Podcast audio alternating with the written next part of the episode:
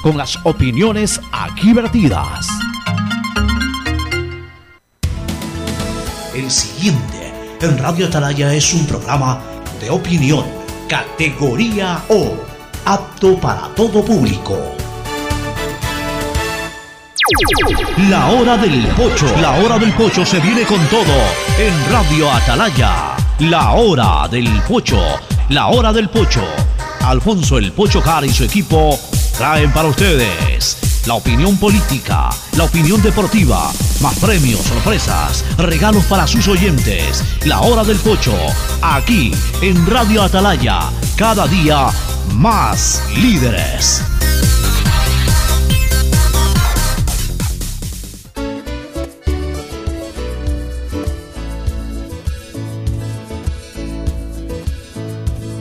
Camino sobre tu piel morena y siento tu latido. Y miro todo lo bueno que los dos hemos vivido.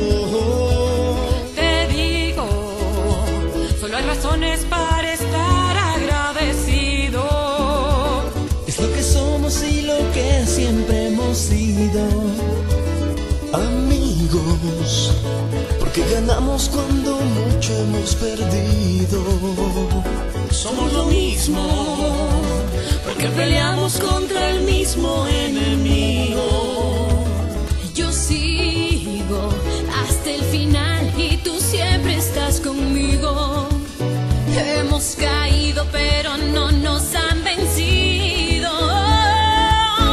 Yo soy ecuatoriano, sí señor, y tú eres mi Ecuador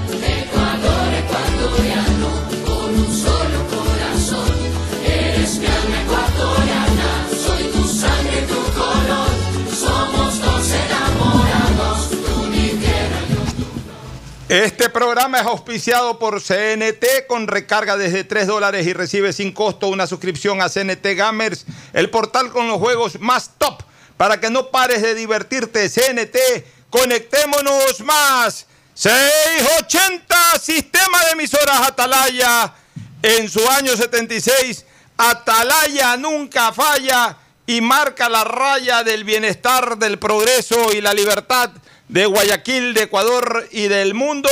Por eso es una potencia en radio, cada día más líder y un hombre que ha hecho historia, pero que todos los días hace presente y proyecta futuro en el dial de los ecuatorianos.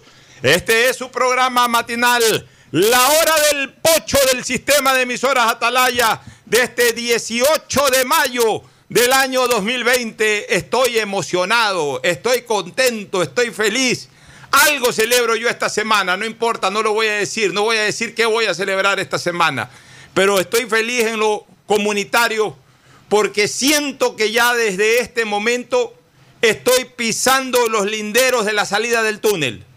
Pienso que desde este momento, por lo menos me imagino que ya mis pies se están acercando a la boca del túnel en donde está la luz, en donde está la vida.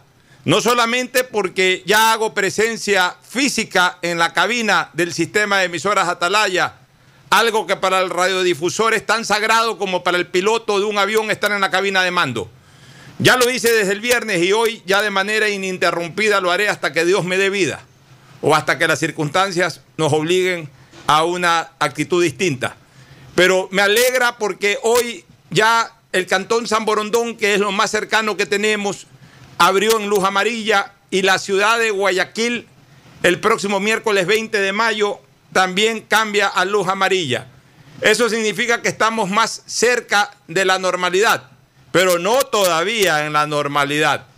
Y mientras más cerca estemos, más distantes también tenemos que estar. Más cerca de la normalidad, más distantes de la enfermedad. Más cerca de la normalidad es que antes recluidos en una casa, desde hoy en San Borondón y desde el miércoles en Guayaquil podemos estar en nuestros trabajos.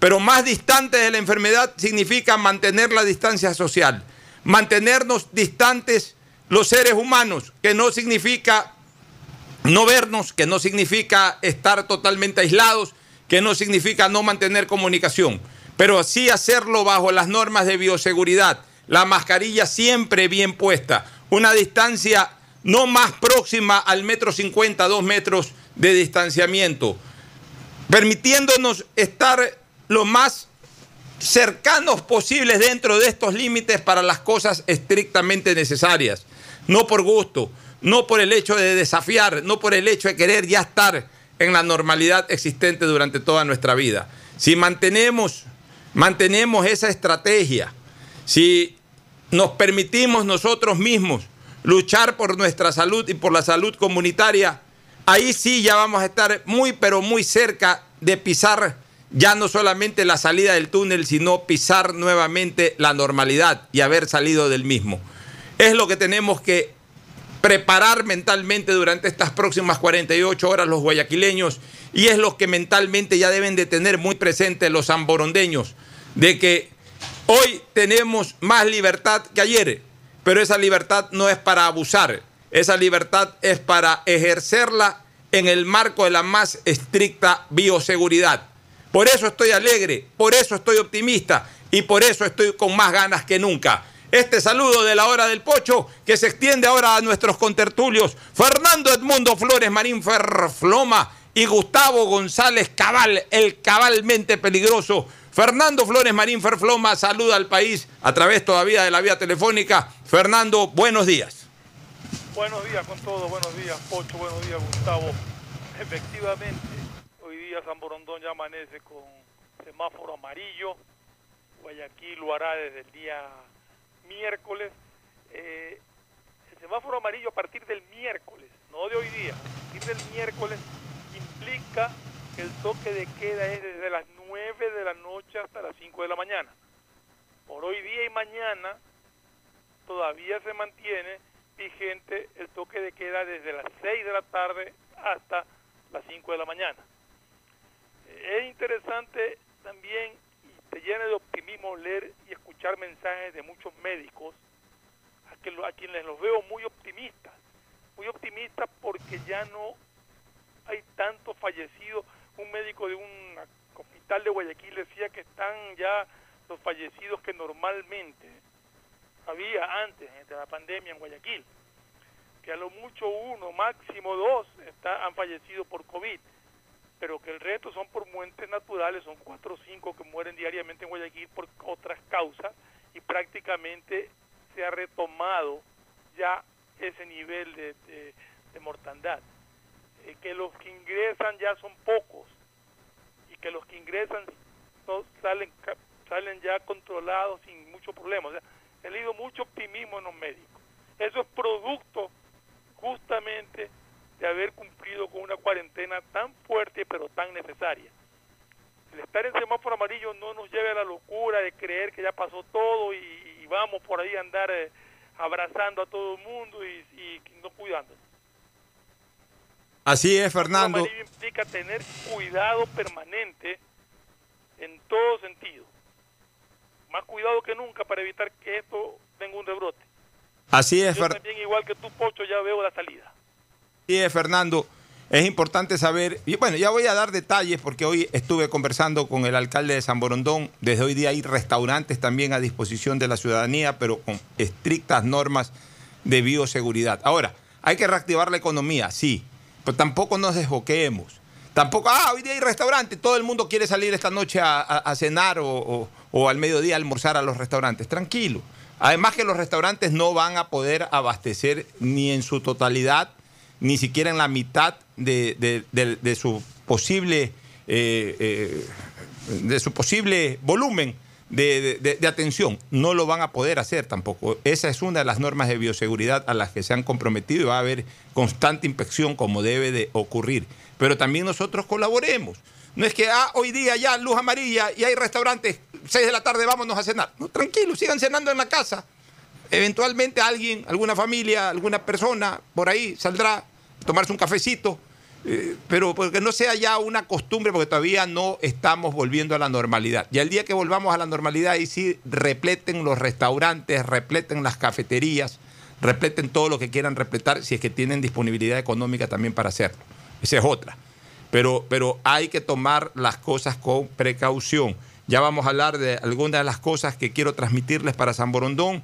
Hoy día vamos a tratar también el tema de la ley que fue aprobado. Creo que terminó siendo una buena ley en el momento en que le quitaron eh, esas normas que nos cargaban impuestos, porque esa es la verdad. Impuestos temporales, pero impuestos. Estas contribuciones no eran contribuciones. Eh, eh, eh, ese mal uso de la palabra contribución. Contribución va ligado a la voluntad y acá nos iban a obligar a pagar. Menos mal que el gobierno reaccionó a última hora, adquirió sensibilidad social y el propio gobierno pidió que eliminen del proyecto esas normas que estipulaban esas contribuciones. Por lo demás, creo que ha quedado una buena ley con algunas cosas que debieron haber sido ajustadas y que ya la vamos a analizar in extensis dentro del tiempo que nos permita el programa. Eh, saludando a Gustavo González. Gustavo, Fernando acaba de decir algo que es interesante. Yo comparto el optimismo de los médicos porque constantemente estoy monitoreando. Me he convertido en un eh, monitor a tiempo completo de, este tema del COVID. Y, y, estoy todos los días, hablo con médicos, hablo con hospitales. Y esa es la verdad. Ha disminuido mucho eh, los casos nuevos, que son los que yo les estoy dando seguimiento en este momento. A mí ya no me interesa cuántos casos positivos hay en el Ecuador desde el primer día. A mí me interesa cuántos casos positivos hay en Guayaquil, en el Ecuador, en los últimos ocho o nueve días. Y son muchos, pero muchísimos menos que antes. Ya a estas alturas casi que no me interesa desde el punto de vista estadístico, sí desde el punto de vista humano, el número de fallecimientos. Me, me apena enormemente que hayan sido miles de miles. Pero desde el punto de vista estadístico, hoy me interesa también saber cuáles son los, el número de muertos eh, por COVID y sobre todo por COVID generado últimamente, porque hay mucha gente de esos que dice Fernando que se mueren uno o dos por ahí, son muertos o son personas que han fallecido luego de una titánica lucha de varias semanas producto de la infección inicial. Pero, pero los, los médicos me han reportado, los médicos de hospitales y de clínicas me han reportado que prácticamente ya no hay muertos por casos nuevos de COVID. Sí existen todavía ciertos casos nuevos de COVID, pero ya no están generando mortalidad porque hoy los médicos ya descubrieron finalmente el protocolo para verdadera y efectivamente luchar contra esta pandemia. Pero hay una cosa que es importante señalarla, Gustavo, y que va con la naturaleza de Guayaquil, ciudad siempre receptiva, amable, solidaria. Cuando Guayaquil vivió su peor momento, dígase últimos días de marzo y primera quincena de abril, Guayaquil apestó para la ciudad, para el país, perdón, y apestó para el mundo. Y no exagero cuando digo Guayaquil apestó para el país y apestó para el mundo. Hasta hubo comentarios de otros lados del país que nos terminen de aislar por último. En el mundo entero recorrieron nuestras imágenes con nuestros cadáveres y todo eso e hicieron de Guayaquil la ciudad caótica a nivel mundial por el tema COVID. Y Guayaquil tuvo que luchar sola casi que sin la solidaridad de nadie, casi que con el desprecio universal, luchó Guayaquil. Y terminó saliendo Guayaquil, como siempre sale de sus apuros. Pero, ¿sabes una cosa, Gustavo, de lo que me he enterado? Y, no voy a, repudiar aquello, ni, ni me voy a poner en contra de aquello, porque ese es Guayaquil. Guayaquil es una ciudad hospitalaria. Hoy muchos de los casos nuevos de COVID no son de Guayaquil. Es de gente que viene de otras provincias del país y que no reciben la atención efectiva en otros lados, dígase provincia del Oro, dígase un sector de la provincia de Manabí, y que están optando por venir a Guayaquil y se están viniendo a Guayaquil, sobre todo a utilizar las clínicas privadas de Guayaquil. Entonces, no todo lo que son e-, esos pequeñísimos repuntes que aparentemente surgen de que en esta clínica estaba más vacía hace 10 días y ahorita está ya un poquito con más gente por COVID, no necesariamente son gente de Guayaquil, que vive en Guayaquil, es gente que está viniendo de otras provincias de Guayaquil, porque para Guayaquil nada apesta. Porque para nosotros, los guayaquileños, no nos apesta la desgracia de nuestros compatriotas. Para nosotros, los guayaquileños, no nos apesta la desgracia del mundo. Si quieren venir de Rusia, que vengan, pues. Si quieren venir de Machala, o si quieren venir de Manta, o si quieren venir de Manaví, o si quieren venir de los ríos, que vengan. Si al final de cuentas el primer caso registrado en Guayaquil fue de fuera de Guayaquil. Porque ese es Guayaquil. Pero yo sí quiero como guayaquileño resaltar que en cambio cuando nuestra desgracia llegó a ser mayúscula, sí terminamos siendo apestosos para el resto del país y para el resto del mundo. Gustavo González Cabal, el cabalmente peligroso. Gustavo, buenos días. Buenos días, Alfonso. Buenos días, Fernando. Buenos días, Isaí. Distinguida audiencia de Atalaya, buenos días. Como bien decían Alfonso y Fernando, se nos viene la luz al final del túnel vamos a una nueva realidad. Pues esa realidad tiene que ser responsablemente administrada por todos nosotros. Tenemos que hacer esta nueva realidad, tanteando, poniendo eh, en, en una serie de protocolos, ¿no? Pero necesariamente es una realidad que no conocemos y que vamos a construir. Nosotros en este programa nunca dudamos que por encima de las incurias, la mojigatería, los diablos cojuelos, Guayaquil iba a salir adelante por sus propios fuerzas, por sus propias instituciones, por sus propios empresarios que se agarraron y salieron a enfrentar este tema como lo han enfrentado. Las cámaras han dado una lección al mundo. Como bien dijo la alcaldesa de Guayaquil, volveríamos a triunfar sobre incendios, sobre ataques de piratas, sobre todos los problemas que Guayaquil ha tenido que enfrentar en la historia para ganarse su derecho a vivir de cara al sol. En esa línea, Alfonso, dos puntos. Las Fuerzas Armadas se prepararon e inclusive hicieron simulacros de eventuales saqueos a los hospitales, eh, a los centros de abastecimiento de comida. Y esos eventuales saqueos pues esperaban que los hagan y los produzcan los sectores más deprimidos de nuestra querida ciudad. Pero no fue así. No fueron que los pobres salieron a saquear supermercados. Fueron que los políticos entraron a saco a robar todo lo que quedaba lo que ya habían dejado en hueso los grandes depredadores, se encargaron las hienas carroñeras de asaltar los dineros del IES a través de todos los hospitales y los dineros de la salud pública. Mira, hace 50 días atrás aproximadamente escribí un artículo en el diario El Universo titulado ¿Por quién doblan las campanas? En ese artículo le sugería al gobierno que cuando los ecuatorianos regresen al Ecuador, que no les cierre la frontera a los connacionales, sino que les pida un examen PCR, lo que sea, de eh, coronavirus, porque era mucho más barato hacerse un examen que permanecer 45 días en cualquier país del mundo. Estos 15.000 ecuatorianos que se han quedado afuera y que han estado trayendo, ese cuento de que son vuelos eh, humanitarios no es cierto. Vuelos humanitarios son aquellos en que no se le cobra nada al pasajero, porque es un vuelo por, hecho por humanidad. No, señores, todos ellos tuvieron que pagar unos pasajes sumamente caros. ¿Qué les costaba ahora, dos o tres meses después, haber pedido, como piden ya, que cada ecuatoriano que venga se haga la prueba PCR 72 horas antes del viaje? Esa es la mejor prueba que esta gente no estaba preparada ni tenía la menor capacidad de llevar adelante la conducción de esta pandemia, Alfonso. Así es, mi querido Gustavo. Hay maneras eh, que hay que ir creando para facilitar un poco la tarea. Pero tú has dicho algo que es muy interesante. Se esperaban los saqueos de la gente dramáticamente necesitada y terminaron saqueando al país los avivatos los sinvergüenzas, los inmorales que lucraron hasta de los muertos, que le robaron a los enfermos, a los moribundos, se les llevaron hasta las tarjetas de crédito y de débito, que vendieron a los muertos para devolvérselos a sus familiares, que sobrepagaron por fundas para embalar a los pobres muertos, clínicas que fueron despiadadas a la hora de cobrar las facturas cobrando valores impresionantes diarios por la, por la llamada famosa UCI, la unidad de cuidados intensivos.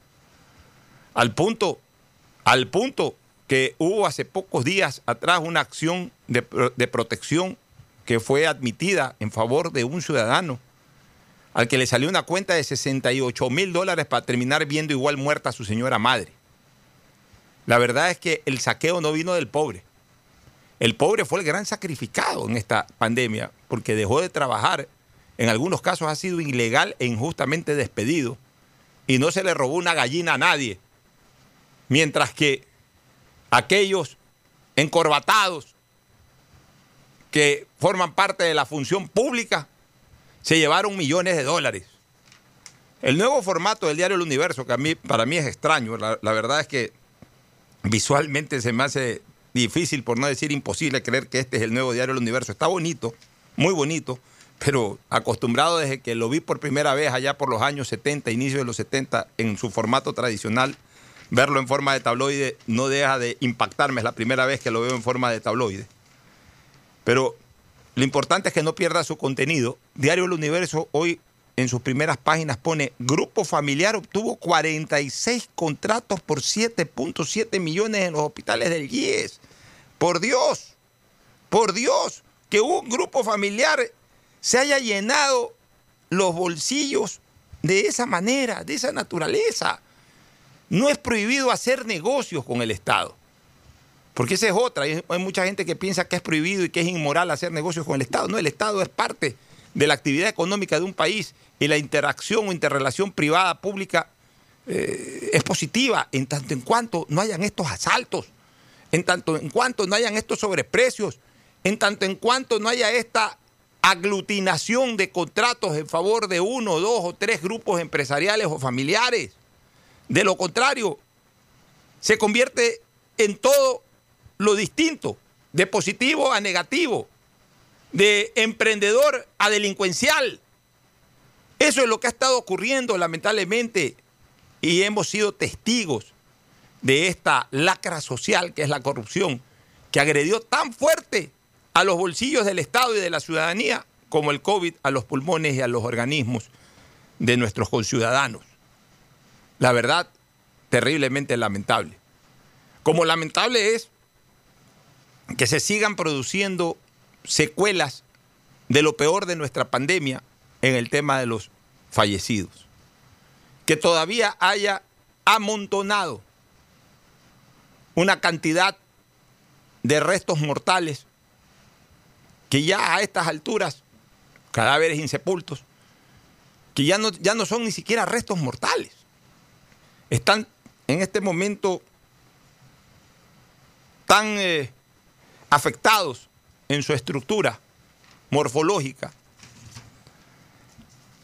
yo diría hasta desintegrados, que más parece ser, duele decirlo, pero es la verdad, comida para los buitres que dignos restos de seres humanos que en su momento merecieron ser sepultados de manera humanitaria y por supuesto bajo los cánones de las religiones que cada uno de ellos predicaba.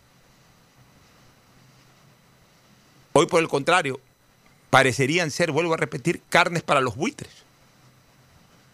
Hoy veía yo un reportaje de aquellos cadáveres, no de aquellos cadáveres, sino de la situación con los cadáveres que ocurre en el hospital del Guasmo y veía testimonios de la gente que vive por ahí. En primer lugar, una señora levantando la vista al cielo y obligando a la cámara a que también lo haga, mostraba cómo los buitres dan vuelta por el hospital. Por eso digo, ya parecen más eh, comida para buitres que la sensibilidad de restos humanos que en su momento merecieron ser sepultados como Dios manda. Segundo, acumulados ahí, generando un terrible mal olor y mal ambiente a la ciudadanía que reside alrededor del hospital y a los propios miembros del hospital, sea personal médico, paramédico y hasta enfermos. Eso es un acto de lesa humanidad. Con los cadáveres, con los familiares de los cadáveres, pero también con la gente que vive alrededor del hospital y con la gente que trabaja en el hospital. ¿Cómo no es posible que de una vez por todas las autoridades competentes, incluyendo los agentes fiscales que están hecho cargo del asunto y todas estas otras personas que de alguna u otra manera tienen vinculación, tomen decisiones rápidas, definitivas y solucionen el problema de 130 y pico de cadáveres. Señores, no son millares de cadáveres. Son 130 y pico de cadáveres que llevan ahí de 130 y pico o 160 y pico, llevan ya varios días, varias semanas. En España se nos informa de que están tranquilos, están contentos porque se ha reducido ya a menos de 200 muertos diarios en este momento. O sea, 80 diarios, 90 diarios, 120 diarios. Ya para ellos eso es casi nada. Bueno, pero nosotros no podemos darle sepultura a 130, 140 cadáveres. O sea, si me dijeran de que en este momento estuvieran acumulados 5.000 cadáveres, bueno, o sea, no se puede hacer más. Pero que me digan que llevan semanas 160 y pico de cadáveres, que ya vuelven loco a la gente que vive alrededor del hospital, que deben de tener totalmente aturdidos a los enfermos que necesitan de buen ambiente, de absoluta salubridad, que dan ese aspecto negruzco, eh, ese, ese aspecto mortal de ver a buitres, a gallinazos sobrevolando el hospital. La verdad es que yo no entiendo cómo eso no se puede resolver. En primer lugar, trasladando, o sea, más allá de que la operación de identificación y de cristiana sepultura debería de darse mucho más rápidamente de cómo se está haciendo. Que el trabajo de criminalística debería de ser mucho más acelerado del que se está haciendo. Comencemos por lo primero, pues ya trasladar esos cadáveres a un sitio en donde no afecte a nadie más. Debe de haber sitios aislados en donde pueden ir estos, eh, eh, estos eh, vaya, pues estos refrigeradores inmensos, ¿cómo es que se les llama? Estos contenedores, estos contenedores refrigerados. Los que entren ahí, o, o como los tienen en el hospital, bueno, por último, llevarlos a otro sitio. Debe haber algún sitio despampado, debe haber algún sitio en donde se les pueda montar vigilancia, pero al mismo tiempo se los aísle del resto de la colectividad. ¿Cómo se puede tener acumulado más de cuatro semanas a 160 y pico de cadáveres con la mayor indolencia del mundo en contra de las personas que viven alrededor del hospital, de la propia gente que está en los hospitales, de los propios familiares que ya están desesperados? Por Dios santo, qué falta de sensibilidad de nuestro sector público en resolver estos problemas, Fernando Flores.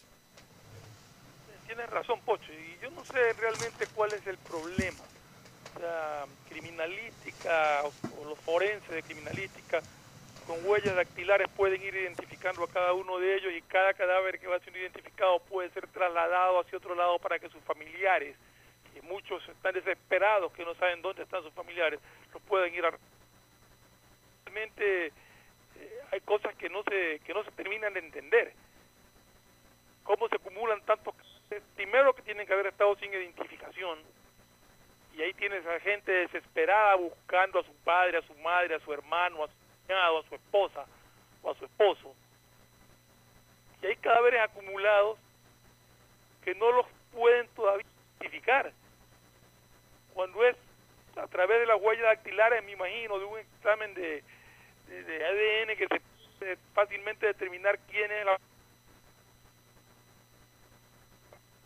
y que puedan recoger cada familiar a su, a su ser querido para darle cristiana sepultura. Y si hay cadáveres que por X motivo no son en un tiempo prudencial reclamados por nadie, pues darle cristiana sepultura uno mismo, ¿no? O sea, el gobierno mismo. Entonces no se puede seguir manteniendo cadáveres acumulados en, en un hospital donde hay otro enfermo, no necesariamente del COVID, sino de cualquier otra enfermedad que se van a ver afectados, igual que los médicos e igual que los vecinos.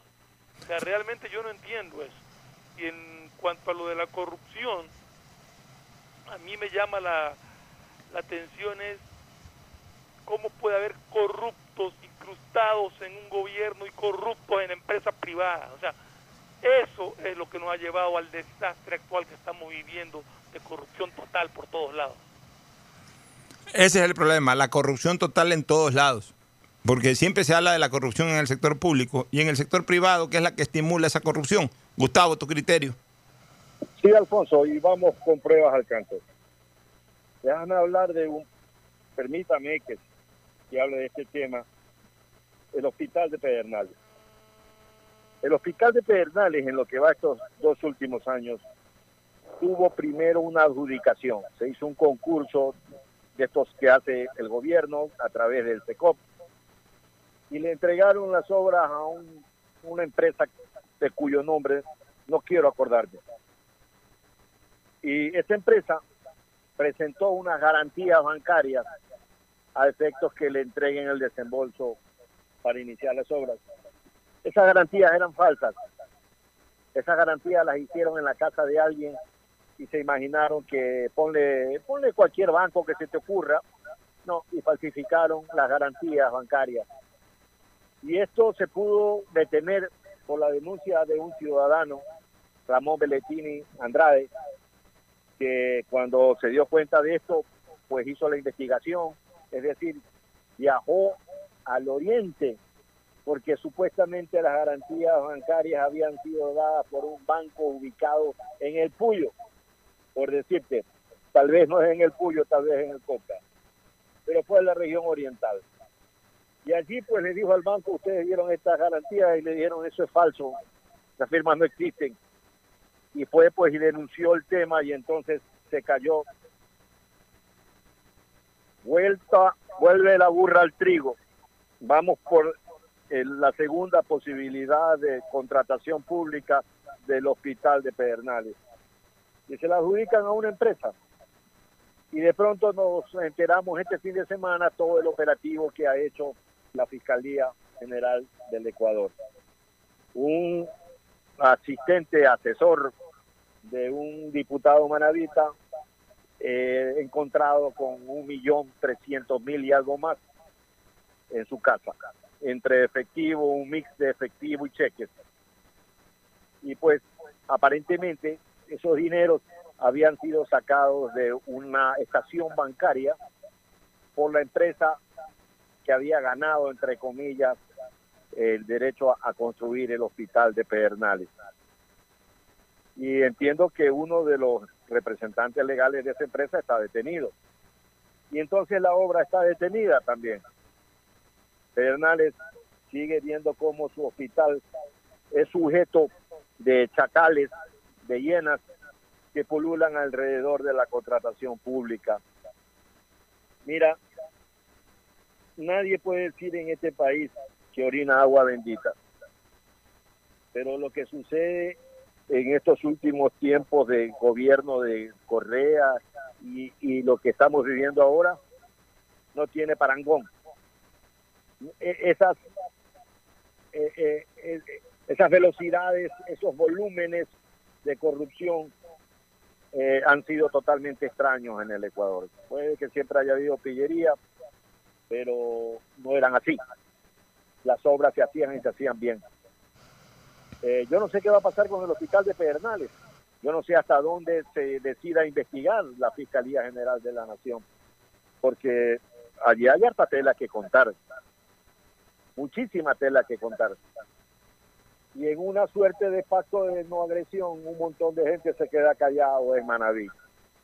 Por ahí siempre se ha estilado de callarte la boca de alguna manera, o con plomo o con plata. Pero la realidad es esta, que estas conductas criminales se conocían, desde hace tiempo se conocía, eran Vox Populi, no, eh, Fuente Ovejuna, la Radio Bemba hablaba una serie de cosas que deberían ser investigadas en todo caso. Y eso es lo que yo me pregunto, ¿por qué la Comisión Anticorrupción del gobierno no ha hecho absolutamente nada frente a eso? ¿Por qué los mandatarios no, los mandatarios, a mí no me vengan con la mojigatería de el mandatario, sino los mandatarios. ¿Por qué los mandatarios no han dicho las cosas en su momento? ¿Por qué no han atacado en forma y fondo estos problemas? ¿Por qué se siguen reciclando en un refrito eh, como de comida guardada, verdad? Con un olorcillo al correísmo puro y duro. Los mismos funcionarios públicos. Funcionarios que tienen 13 años, ¿no? Haciendo la parada del artista en diferentes instituciones públicas. ¿Y con qué cara de nada que te paran y te miran como que si tú tuvieras la cara de Gil y te pudieran gambetear una cantidad de argumentos y de situaciones? ¿Qué cara de boludo que tienes que te gambeteas así? Y bueno, vamos a ver qué sucede en el futuro. Ya hay una investigación en marcha en este tema del hospital de Pedernales, que es una vergüenza, una vergüenza, una afrenta a la conciencia pública eh, nacional y provincial. Ojalá que se llegue a ajustar todos los pernos que tienen que ser ajustados, Alfonso. Así es, Gustavo. Nos vamos a la primera pausa. Retornamos con el informe de Ángel Álvarez a ver cómo amanece Europa, cómo amaneció España y luego nos vamos con el desarrollo del proyecto de ley que ya fue aprobado por el Congreso o la Asamblea Nacional y que queda a disposición del presidente de la República para su allanamiento e inmediata publicación en el registro oficial, o si considera el presidente que hay que vetar algo, pues, para su veto parcial. Pausa y volvemos. El siguiente es un espacio publicitario apto para todo público. Hola profesores, si sabían que CNT tiene los juegos más pepa de la web, hablen bien. Recargando este 6 latas, recibes sin costo una suscripción a CNT Gamers, el portal con los juegos más top para que no pares de divertirte. CNT, conectémonos más. Más información en www.cnt.com.es. Listo. Con Banco del Pacífico acabo de pagar los servicios básicos sin moverme de donde estoy. ¿Quieren saber cómo? Con Agente Virtual Sofi. Con ella puedes hacer tus pagos de servicios básicos y televisión pagada. Consulta de saldos, pagos de tarjeta de crédito Pacificard, bloqueos de tarjetas y mucho más. Agrégale en WhatsApp al número 0967 723442. Recuerda, cuentas con tu banco para hacerlo todo desde la tranquilidad y seguridad de tu hogar. Tu banco, tu casa, Banco del Pacífico, innovando desde 1972. Más información en bancodelpacifico.com. El gobierno de todos y la Corporación Financiera Nacional continúan trabajando por el desarrollo de nuestro país. Si ya tienes un crédito con la CFN, puedes diferir tus pagos con una ampliación de plazo y en el caso pymes, podrán extender este diferimiento hasta el mes de agosto. Solicita un diferimiento extraordinario de obligaciones crediticias. Ingresa a www.cfn.fin.es y juntos preservemos esa productividad que no se detiene. CFN, el desarrollo es ahora. El gobierno de todos. Gracias a tu aporte a la seguridad social, el BIES tiene opciones para reactivarte. Estás a un solo clic o llamada para tu préstamo quirografario emergente. Soluciones de pago hipotecarios en mora. Extender el tiempo de pago de tu crédito. Tu capacidad de endeudamiento ampliada y mucho más. Conoce todas las acciones del BIES en www.bies.fin.es o contacta a 1-800-BIES-7. El BIES está más cerca de ti, más cerca de todos. Aportamos al futuro.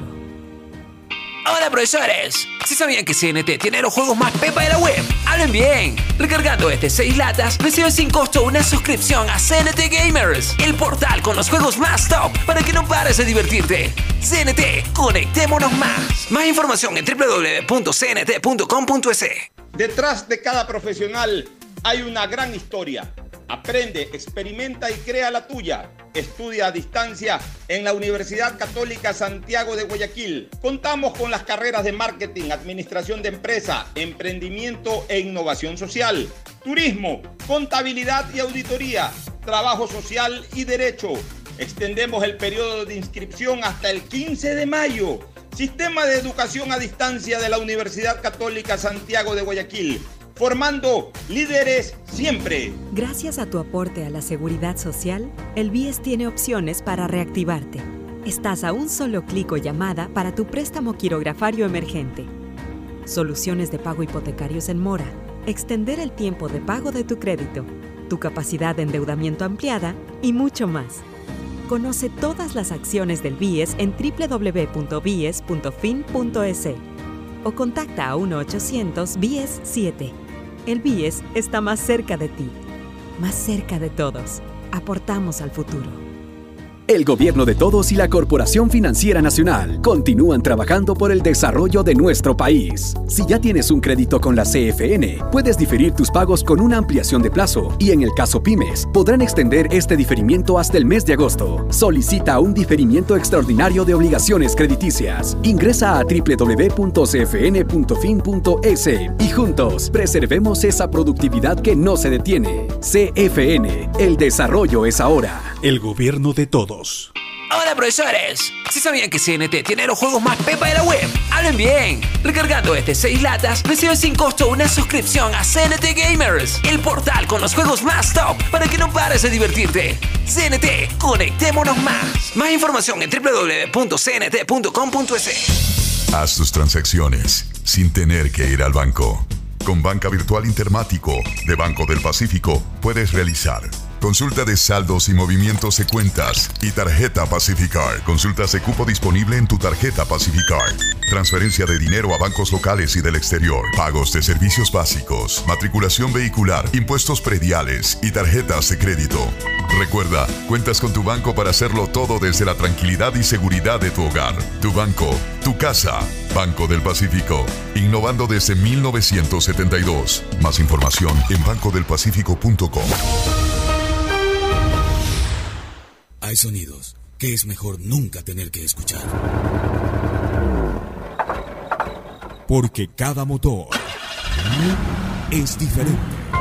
Desde hace 104 años, Lubricantes Gulf mantiene la más alta tecnología y calidad en línea de aceites para motores a diésel y gasolina. Está hecho con una fórmula especial para dar excelente protección a todo tipo de motores, evitando el desgaste prematuro de pistones, anillos y árbol de levas, ayudando a mantener limpio el motor y libre de depósitos que se forman por las altas o bajas temperaturas. Dele a su motor lo que se merece. Lubricantes Gulf, la más alta tecnología en lubricación. 104 años preservando la vida de su motor. Lubricantes Gulf. Gulf es más lubricante.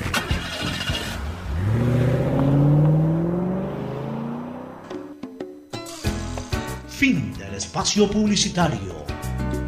Usted está escuchando un programa de opinión, categoría O, apto para todo público.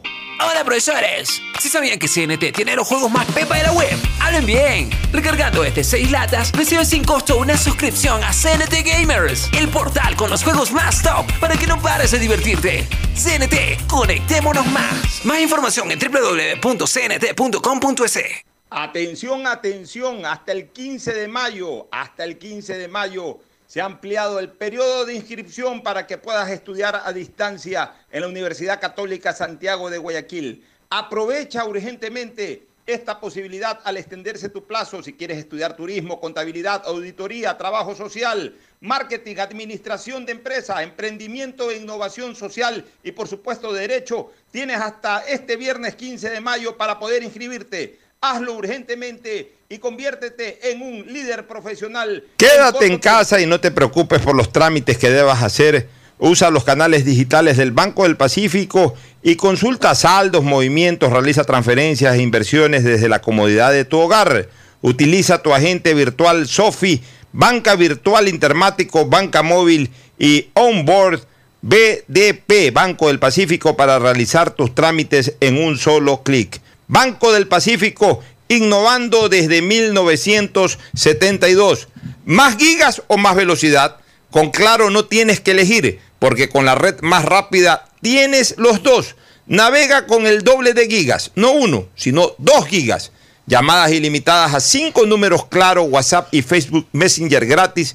Todo en tu paquete prepago de 5 dólares. Cómpralo en tu punto Claro favorito. Con Claro todo se conecta. Reactívate con tu comunidad, cumple con tus obligaciones en el pago de tus créditos hipotecarios. El BIES te respalda y tiene soluciones de pago para ti, plazo de hasta 30 años. Aplica el interés original del crédito, es decir, el mismo interés con el que te prestaron. Contacta al BIES, ponte al día y fortalece el sistema de seguridad social. Reactívate, aportamos al futuro. Si sufres de desconfianza digital en CNT, te ayudamos a superarlo. Registra tu tarjeta de crédito o cuenta bancaria llamando al 1-800-100-100, así de fácil, 1-800-100-100 o al asterisco 611 o usa el botón de pagos en pagamisfacturas.cnt.gov.es.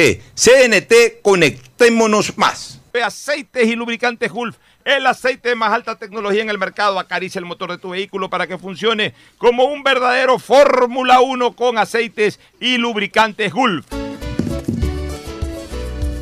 Muy bien, retornamos y damos paso inmediatamente a España, Madrid, España, al profesor Doctora Ángel Álvarez Sánchez, profesor de la Universidad Complutense de Madrid y médico acreditado del Hospital San Carlos de la misma capital española. Ángel, buenos días. ¿Cómo está la situación en España al inicio de esta nueva semana y una vez que en los últimos 10, 12 días se han relajado un poco las actividades por allá, o mejor dicho, se ha relajado el, el aislamiento, el eh, aislamiento eh, estricto que hubo durante algún tiempo y ahora incluso ya se prevén nuevas etapas, así que nos gustaría saber cuál es en este momento la situación que se vive en Madrid y en España en general. Buenos días Ángel, adelante. Buenos días Alfonso, eh, espero y deseo que tanto tú como tus oyentes os encontréis bien. este es para comentarte un poquito la situación de, de hoy aquí en Madrid, 18 de mayo de 2020. En esta ocasión ah, no puedo darte datos de números con fecha de hoy porque a partir de hoy el gobierno ha decidido hacer los informes diarios por la tarde en Madrid y entonces eh, no, no, no, tengo oportunidad de poderte darte, los datos. Sí puedo darte datos de ayer. Son unos datos muy esperanzadores, con una baja, eh, bajo número de fallecidos diarios. En concreto no llegamos a 90 lo cual es, mm, son cifras muy buenas comparados con los 900 y pico que llegamos a tener a principios de abril. Muchos menos contagiados, eh, muchos menos pacientes hospitalizados, muchos menos pacientes en unidades de cuidados intensivos. Es decir, que realmente todos los números están eh, yendo pues, eh, a cifras bastante positivas. ¿no? En el lado negativo, Continuamos con, con, ciertos desajustes desde el punto de vista informativo porque realmente ahora parece que por fin van a obligarnos a, a, utilizar las mascarillas en cualquier lugar público, no solamente en lugares cerrados, algo que los médicos y la comunidad científica llevaba pidiendo desde hace mucho tiempo. Aquí en los hospitales vamos con mascarillas desde hace dos meses, absolutamente siempre pero este gobierno no ha querido hacerlo hasta, hasta esta semana, posiblemente ya lo haga. Eh, algo que yo creo que es muy recomendable en cualquier sitio y te recomiendo a ti, llevar siempre mascarilla, siempre mantener la distancia de un metro y medio, dos metros con el resto de las personas y por supuesto estar lavándose las manos constantemente. Eh, por otro lado, también, como te he podido comentar, eh, el, pueblo, eh, la, ciudadanía está empezando a, enfadarse con ciertas actitudes de este gobierno, entre otras, pues el diferente forma de medir o de contabilizar la situación en cada comunidad autónoma, en cada ciudad. Además, también hay algunos detalles que se están empezando a salir a la luz pública, como ventas fraudulentas o compras más bien fraudulentas de material no autorizado. dinero que no aparece, empresas fantasmas, en fin, una serie de situaciones que me consta que allí en Ecuador también ha habido y que bueno, en una situación como la que ha habido de alarma es posible que, se hayan podido cometer errores también, ¿no? Pero la gente está muy enfadada, está muy ya muy cansada de muchas situaciones que están viendo. Eh, no es normal que todavía haya gente que no haya recibido pues sus salarios o que las prestaciones de desempleo o las pensiones y seamos un país con 22 ministerios, con un altísimo eh, número de funcionarios, directores generales nombrados a dedo, etcétera, etcétera. En fin, que este gobierno realmente nos está caracterizando por eh, ser un gobierno que trate de ahorrar, más bien lo contrario, ¿no? Está con muchísimos gastos, ¿no? Y, y en este momento que estás pidiendo a toda la ciudadanía que haga sacrificios, pues yo creo que el gobierno tendría que ser los primeros en demostrarlo, ¿no? Por otro lado, en principio, eh, todo lo demás, como decía, son datos positivos y bueno, y en esa, en esa tesitura nos movemos, ¿no? Esperando que esta semana pues se comprueben o se constaten esa tendencia positiva en todos los datos epidemiológicos con los que contamos, ¿no?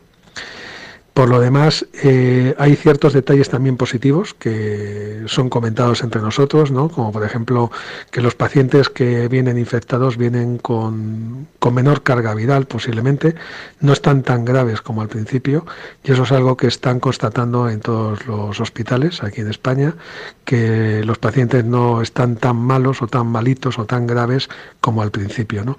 lo cual quiere decir que bueno que contagio siga habiendo, pero bueno quizás con una menor carga viral, ¿no? Y eso también son datos positivos. Y eso es todo lo que te puedo comentar por ahora. Eh, seguimos en contacto. Dios mediante, el próximo miércoles, pues te volveré a, a dar un, un resumen de la situación actual aquí. Un abrazo muy fuerte y cuidaos mucho. Muchas gracias, muchas gracias Ángel. Qué vital que ha sido Ángel Álvarez en estos sesenta y pico de días. Cómo nos ha mantenido informado desde el propio campo de batalla, que es uno de los grandes hospitales que tiene Madrid. El Hospital San Carlos es de los más grandes y de los que más ha abarcado enfermos. O sea, mejor conexión no hemos podido tener de un hombre identificado con Ecuador como Ángel Álvarez, que es muy claro en sus explicaciones, que lo hace con mucho sentimiento también, que nos hace recomendaciones porque él conoce también nuestra eh, localidad, conoce nuestra comunidad y, y, y, muy preciso en todo. Y miren, esto último que acaba de decir Ángel es realmente estupendo, de que ya en España los nuevos casos se los ve con mucha menos carga viral y por ende con mucha menos letalidad. Eso agréguese que, y ya trasladado a Ecuador el escenario, eh, aquí ya hay también, igual que allá, más disponibilidad para atención médica hospitalaria y extrahospitalaria.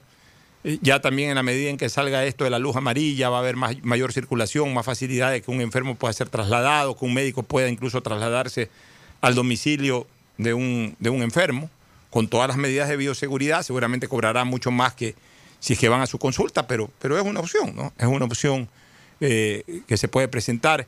Hay medicinas y sobre todo ya no está concentrado el tema en las medicinas iniciales, que prácticamente no habían, y que además en muchos casos no eran ni siquiera las indicadas. Porque si algo, como decía Polo Vaquerizo, si algo te debo, con esta te pago, China. Si algo te debo, con esta te pago, China. Qué mal que estás portado, China. La verdad es que estos chinos, cuando hablo de estos chinos, no hablo del pobre chinito que vive aquí en el Ecuador, que es tan víctima como cualquiera de nosotros. No, no hablo en contra de los restaurantes chinos, de la población china de acá que vuelvo a repetir, es tan víctima como cada uno de nosotros. Hablo del gobierno chino. Hablo de el Ministerio de Salud de China. Y tengo que comprometer en esto a esta OMS, OMS, la Organización Mundial de la Salud, Fernando y Gustavo, que terminó siendo un enorme elefante blanco, que no sirvió para bendita sea la Francia, como se dice por ahí popularmente que anduvo en la alcahuetería con los chinos. Y no solamente que nos transmitió muy tarde la necesidad de protegernos de una pandemia, sino que adicionalmente fueron incapaces ni los chinos ni la OMS de verdaderamente desarrollar protocolos, porque esta enfermedad afectó a los chinos tres meses antes que al resto del mundo y al final de cuentas no tuvieron mucha mortalidad o, o, es parte del engaño esa paupérrima mortalidad. A buena hora si fueron pocos los muertos. Si yo no quiero que, que hayan muchos muertos. Ojalá no hubiese habido ningún muerto ni en China ni en ningún lado. Pues no vengan a decir de que hubo cuatro mil muertos. En China hubo menos muertos que en Guayaquil, pues. Y si los hubo, quiere decir de que sí supieron tratar a los muertos, perdón, a los enfermos, perdón, a los enfermos. Sí lo supieron tratar y fueron tan egoístas que no le transmitieron a la OMS y al mundo entero las verdaderas fórmulas para tratar bien a los enfermos. Y resulta que hubo que ir descubriendo sobre la marcha por acá. Y al final de cuentas, los tratamientos iniciales fueron contraindicados, no porque la, clorohidro, la hidrocloroquina hizo daño o porque la, la, la eh, este otro antibiótico, la citromicina, hizo daño. No, ayudaron y ayudaron bastante, o la Rentra S y, y, y las cosas que se pedían al inicio. Sino que los médicos pensaban que la principal afectación que generaba el, COVID era una neumonía directa, una, una, infección directa al pulmón que provocaba neumonía. Y resulta que el principal problema fue el inflamatorio. Y, y, y como consecuencia del problema inflamatorio, la generación de coágulos. tanto a nivel de la circulación intrapulmonar como del sistema cardiorrespiratorio, que originó que finalmente se produzcan, se produzcan trombosis y muertes por infartos cardíacos o por problemas absolutamente pulmonares. Porque los chinos fueron incapaces de advertir. Aparentemente hicieron tres autopsias. Imagínense ustedes, tres autopsias. O sea, son capaces de armar dos hospitales, pero apenas hacen tres autopsias. Por lo menos eso es lo que se ha dicho. Y gracias a los italianos y a los españoles que manejaron un mejor protocolo de salud pública en la medida en que se daban cuenta de que las recetas o protocolos que se generaban de la OMS y de China no eran positivos y que se incrementaban y se incrementaba y se incrementaba la mortalidad. Se lanzaron a lo correcto, pues a hacer autopsias, pues a descubrir dentro de los cadáveres cuál era la causa. Y comenzaron a darse cuenta que el problema era inflamatorio. Y entonces comenzaron ya a aplicar otro tipo de conceptos terapéuticos, ya corticosteroides, antiinflamatorios, anticoagulantes. Igual seguían utilizando ciertos medicamentos para afectar al virus. Y ahí ya se compuso la situación y ahí se pudo comenzar a controlar la mortalidad. Gracias a los italianos, gracias a los médicos que practicaron autopsias, a los necrólogos, a los médicos forenses, italianos, españoles. Me imagino que también ya en Estados Unidos comenzaron a aplicar aquello. O sea, el mundo occidental comienza sobre las muertes de sus conciudadanos, comienza a descubrir esto de aquí. Y comienza a renderezar el, barco del naufragio en el que estábamos sometidos. Porque estos chinos, malhadados chinos, y no los pobres chinos que viven aquí, sino esos chinos miserables que administran ese enorme país, fueron indolentes, incompetentes, egoístas, miserables, de no transmitirle al mundo entero. Porque entonces no se justifica de otra naturaleza, de otra manera, no se justifica de que con tremenda epidemia en China, que fue donde se inició, solamente se hayan muerto 4 mil personas.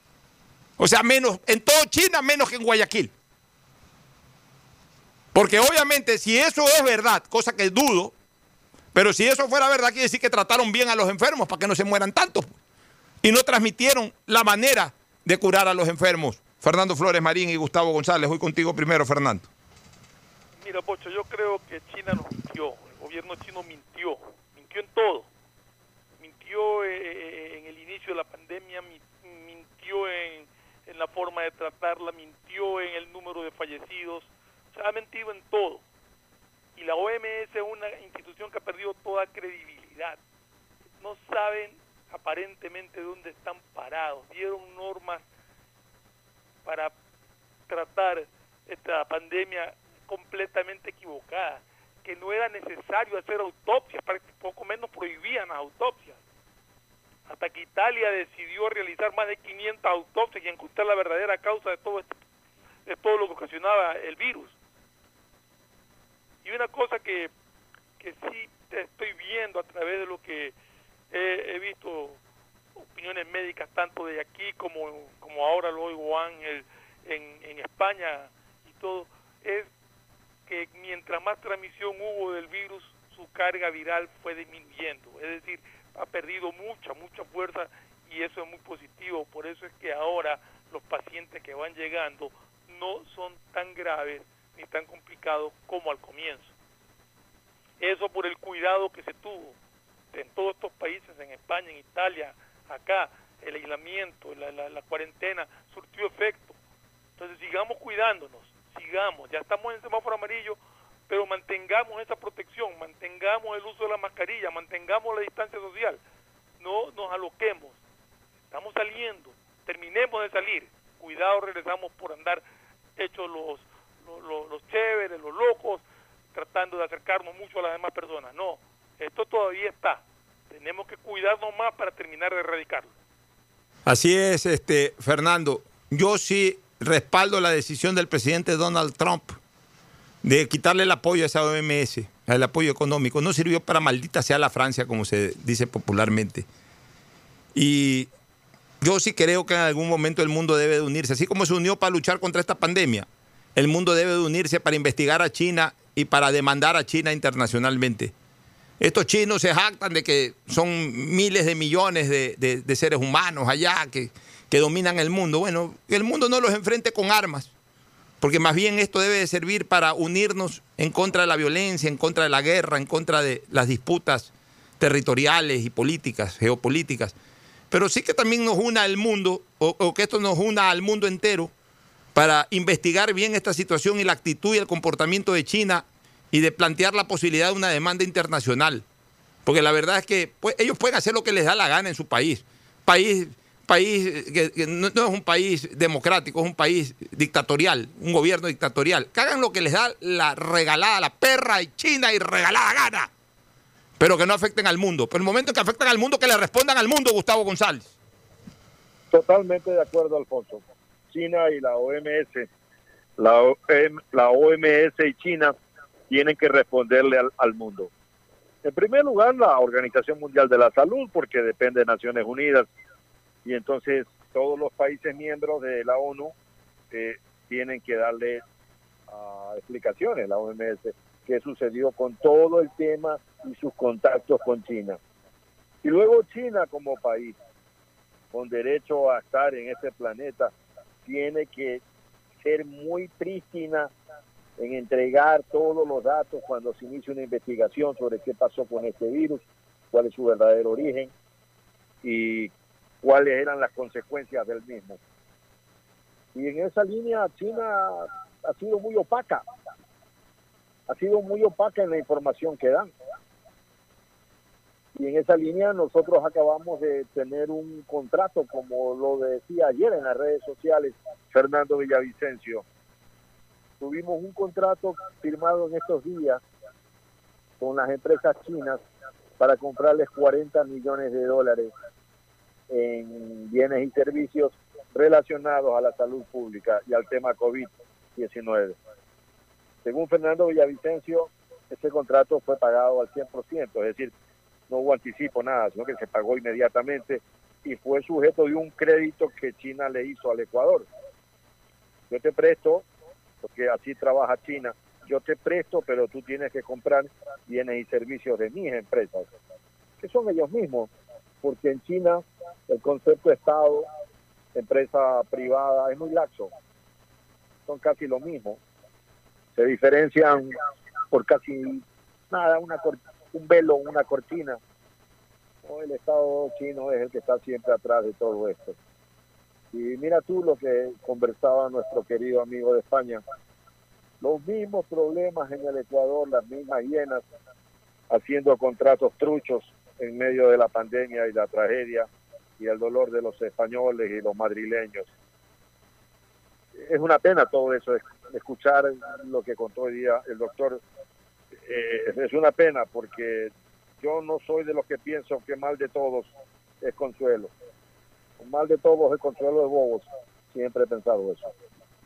Así es, Gustavo. Nos vamos a la segunda pausa y entramos ahí sí ya de lleno a analizar lo que el espacio nos permita del tema del proyecto de ley humanitaria aprobada. Entre hoy y mañana estaremos evacuando el análisis del mismo. Ya volvemos. El siguiente es un espacio publicitario apto para todo público.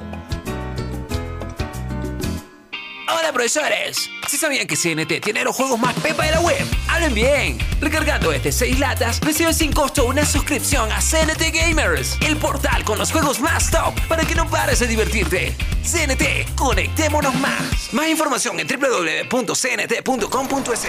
Listo. Con Banco del Pacífico acabo de pagar los servicios básicos sin moverme de donde estoy. ¿Quieren saber cómo? Con Agente Virtual Sofi. Con ella puedes hacer tus pagos de servicios básicos y televisión pagada. Consulta de saldos, pagos de tarjeta de crédito Pacificard, bloqueos de tarjetas y mucho más. Agrégale en WhatsApp al número 0967 723442. Recuerda, cuentas con tu banco para hacerlo todo desde la tranquilidad y seguridad de tu hogar. Tu banco, tu casa, Banco del Pacífico, innovando desde 1972. Más información en bancodelpacifico.com. El gobierno de todos y la Corporación Financiera Nacional continúan trabajando por el desarrollo de nuestro país. Si ya tienes un crédito con la CFN, puedes diferir tus pagos con una ampliación de plazo y en el caso pymes, podrán extender este diferimiento hasta el mes de agosto. Solicita un diferimiento extraordinario de obligaciones crediticias. Ingresa a www.cfn.fin.es y juntos preservemos esa productividad que no se detiene. CFN, el desarrollo es ahora. El gobierno de todos. Gracias a tu aporte a la seguridad social, el BIES tiene opciones para reactivarte. Estás a un solo clic o llamada para tu préstamo quirografario emergente. Soluciones de pago hipotecarios en mora. Extender el tiempo de pago de tu crédito. Tu capacidad de endeudamiento ampliada y mucho más. Conoce todas las acciones del BIES en www.bies.fin.es o contacta a 1-800-BIES-7. El BIES está más cerca de ti más cerca de todos. Aportamos al futuro. Hola profesores, ¿sí sabían que CNT tiene los juegos más pepa de la web? ¡Hablen bien! Recargando este 6 latas, recibes sin costo una suscripción a CNT Gamers, el portal con los juegos más top para que no pares de divertirte. CNT, conectémonos más. Más información en www.cnt.com.es. Detrás de cada profesional hay una gran historia Aprende, experimenta y crea la tuya. Estudia a distancia en la Universidad Católica Santiago de Guayaquil. Contamos con las carreras de marketing, administración de empresa, emprendimiento e innovación social, turismo, contabilidad y auditoría, trabajo social y derecho. Extendemos el periodo de inscripción hasta el 15 de mayo.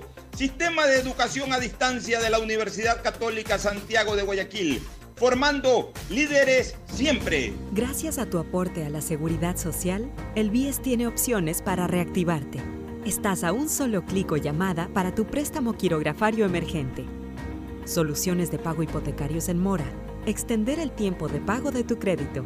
Tu capacidad de endeudamiento ampliada y mucho más. Conoce todas las acciones del BIES en www.bies.fin.es o contacta a 1-800-BIES-7. El BIES está más cerca de ti, más cerca de todos. Aportamos al futuro. El gobierno de todos y la Corporación Financiera Nacional continúan trabajando por el desarrollo de nuestro país. Si ya tienes un crédito con la CFN, puedes diferir tus pagos con una ampliación de plazo y en el caso pymes, podrán extender este diferimiento hasta el mes de agosto. Solicita un diferimiento extraordinario de obligaciones crediticias. Ingresa a www.cfn.fin.es y juntos preservemos esa productividad que no se detiene. CFN, el desarrollo es ahora. El gobierno de todos. Haz tus transacciones sin tener que ir al banco. Con Banca Virtual Intermático de Banco del Pacífico puedes realizar Consulta de saldos y movimientos de cuentas y tarjeta Pacificar. Consultas de cupo disponible en tu tarjeta Pacificar. Transferencia de dinero a bancos locales y del exterior. Pagos de servicios básicos. Matriculación vehicular. Impuestos prediales y tarjetas de crédito. Recuerda, cuentas con tu banco para hacerlo todo desde la tranquilidad y seguridad de tu hogar. Tu banco, tu casa. Banco del Pacífico. Innovando desde 1972. Más información en bancodelpacifico.com. Sonidos que es mejor nunca tener que escuchar. Porque cada motor es diferente. Desde hace 104 años, Lubricantes Gulf mantiene la más alta tecnología y calidad en línea de aceites para motores a diésel y gasolina. Está hecho con una fórmula especial para dar excelente protección a todo tipo de motores, evitando el desgaste prematuro de pistones, anillos y árbol de levas, ayudando a mantener limpio el motor y libre de depósitos que se forman por las altas o bajas temperaturas. Dele a su motor lo que se merece. Lubricantes Gulf, la más alta tecnología en lubricación. 104 años preservando la vida de su motor. Lubricantes Gulf. Gulf es más lubricante.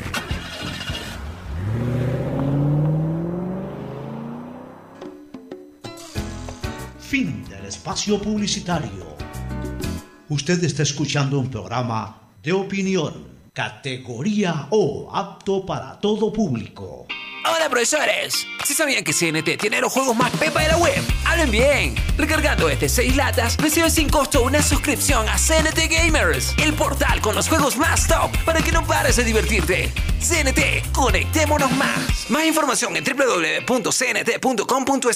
Atención, atención, hasta el 15 de mayo, hasta el 15 de mayo se ha ampliado el periodo de inscripción para que puedas estudiar a distancia en la Universidad Católica Santiago de Guayaquil. Aprovecha urgentemente esta posibilidad al extenderse tu plazo si quieres estudiar turismo, contabilidad, auditoría, trabajo social, marketing, administración de empresas, emprendimiento e innovación social y por supuesto derecho. Tienes hasta este viernes 15 de mayo para poder inscribirte. Hazlo urgentemente y conviértete en un líder profesional. Quédate en casa y no te preocupes por los trámites que debas hacer.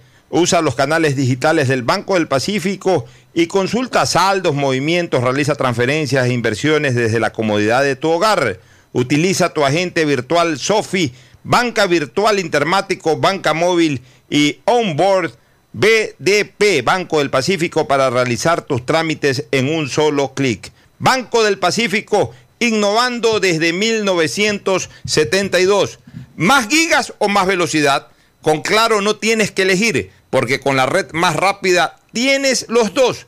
Navega con el doble de gigas, no uno, sino dos gigas. Llamadas ilimitadas a cinco números Claro, WhatsApp y Facebook Messenger gratis. Todo en tu paquete prepago de 5 dólares. Cómpralo en tu punto Claro favorito. Con Claro todo se conecta. Reactívate con tu comunidad, cumple con tus obligaciones en el pago de tus créditos hipotecarios. El BIES te respalda y tiene soluciones de pago para ti, plazo de hasta 30 años. Aplica el interés original del crédito, es decir, el mismo interés con el que te prestaron. Contacta al BIES, ponte al día y fortalece el sistema de seguridad social. Reactívate, aportamos al futuro. Si sufres de desconfianza digital en CNT, te ayudamos a superarlo. Registra tu tarjeta de crédito o cuenta bancaria llamando al 1-800-100-100, así de fácil, 1-800-100-100 o al asterisco 611 o usa el botón de pagos en pagamisfacturas.cnt.gov.es. CNT, conectémonos más. Aceites y lubricantes Gulf. El aceite de más alta tecnología en el mercado acaricia el motor de tu vehículo para que funcione como un verdadero Fórmula 1 con aceites y lubricantes Gulf. En retornamos, retornamos con la última parte de la hora del pocho. Vamos a analizar el proyecto de ley que fue aprobado por la Asamblea Nacional. Una vez que el presidente de la República, Lenín Voltaire Moreno Gar- eh, Garcés, tomó la decisión de retirar los artículos impositivos que generaban que esta ley sea verdaderamente inhumanitaria y no humanitaria, de quererle eh, raspar el bolsillo a, a los pobres ciudadanos a las pobres empresas agobiadas terriblemente por este COVID y por esta paralización. Una vez que el presidente pidió que ya no se lo haga y que se aprueben los otros proyectos o las otras normas dentro del proyecto, revisando cada una de ellas, terminamos considerando de que es una ley buena, no es la panacea, no es la maravilla del mundo, pero no es una ley que hace daño y que en algo ayuda. Entonces, si, es una ley que no hace daño y que en algo ayuda, tenemos que terminar eh, concluyendo de que es una buena ley. Que en algunas cositas, y ya las vamos a puntualizar, se quedó corta, en otras creo que eh, sí ayuda en algo a la reactivación económica del país. Yo voy a leer ciertos artículos por áreas, voy a dar mi comentario y luego voy a darle el paso a Fernando y a Gustavo para que a su vez hagan sus comentarios muy puntuales sobre estos puntos. Valga la redundancia, muy puntuales sobre los puntos que voy a referir, para no ir, eh, no ir eh, distorsionando un poco el, el- enfoque del tema. El artículo 3 habla sobre las pensiones educativas, a punto de que se inicie ya el proceso, ya se inició, mejor dicho, el proceso educativo, el año lectivo en Costa y está por cerrarse el año lectivo en Sierra. Recuérdese que esta es una ley nacional que tiene que comprender normas para eh, todos los regímenes, para el régimen de la Sierra, del Oriente y también para el régimen de la costa, aunque estén en diferentes instancias, el uno por terminar y el otro por comenzar. Las escuelas, colegios y universidades no podrán suspender bajo ninguna forma la asistencia, registro de asistencia y evaluación por retraso justificado en los pagos de pensiones mensuales durante el tiempo que dure la excepción. Aquí hay dos cosas que rescatar, o tres cosas. Primero, que no se puede, no se puede bajo ningún concepto suspender a ningún estudiante. Pero no se puede suspender a ningún estudiante por un retraso justificado. ¿Eso qué quiere decir? Que tampoco nos vamos a alinear en el concepto de que, ah, no es necesario pagar, no pago porque no me da la gana de pagar, porque quiero guardar un poco de dinero y pago más adelante. No. Tiene que haber una notificación por parte del, padre de familia, en este caso del representante legal del estudiante, señalando en una notificación, señores del colegio tal, escuela tal o universidad tal, no puedo en este momento pagar lo correspondiente a abril, mayo. Ahorita no están cobrando, pero ya en junio, a partir de junio, que ya comiencen a enviar las notificaciones de pago, no puedo pagar lo que correspondió a matrícula de abril, pensión de mayo y pensión de junio por tal razón. Porque eh, mi actividad no me permitió tener ningún ingreso, estoy absolutamente ilíquido, no tengo cómo pagar, pero me comprometo a hacerlo en el transcurso del año de la siguiente manera. Entonces, a eso llamamos retraso justificado en el pago de pensiones mensuales durante el tiempo que dure la excepción. Y además, obviamente, la posibilidad de suspender ese pago que tiene que ser justificado o con una explicación que justifique plenamente, es durante justamente este tiempo de la excepción que comenzó a mediados de marzo y que va a terminar a mediados de junio. Porque acuérdese que el estado de excepción se ha pedido un mes más de prórroga, que ya se inició el 16 de mayo hasta el 16 de junio. El gobierno en, el mismo texto dice, podrá apoyar económicamente a las entidades eh, privadas, cosa que normalmente no hace, o si lo hace, lo hace muy poco. Pero podrá apoyar económicamente a las entidades privadas a cambio de una disminución en el valor de las pensiones. O sea, ok, si alguna entidad privada necesita un salvataje, hablemos así, perfecto, el gobierno, de acuerdo a esta ley, podría disponer de ese salvataje, pero a cambio de que también disminuyan las pensiones, porque es lógico. Si te estoy ayudando como gobierno, bájale, el valor de las pensiones a los, a, los, eh, a los alumnos. Las universidades particulares deberán ampliar en un 10% el porcentaje de becas a sus estudiantes matriculados. O sea, aquellos que, gozan de becas, pues hay que ampliar a un, a un 10% más. No solamente aquellos, sino ampliar un 10% más el universo de becados. Eso podría considerarse interesante o beneficioso para, para algunos de, de los que están cursando por las universidades. Eso en cuanto al tema educativo.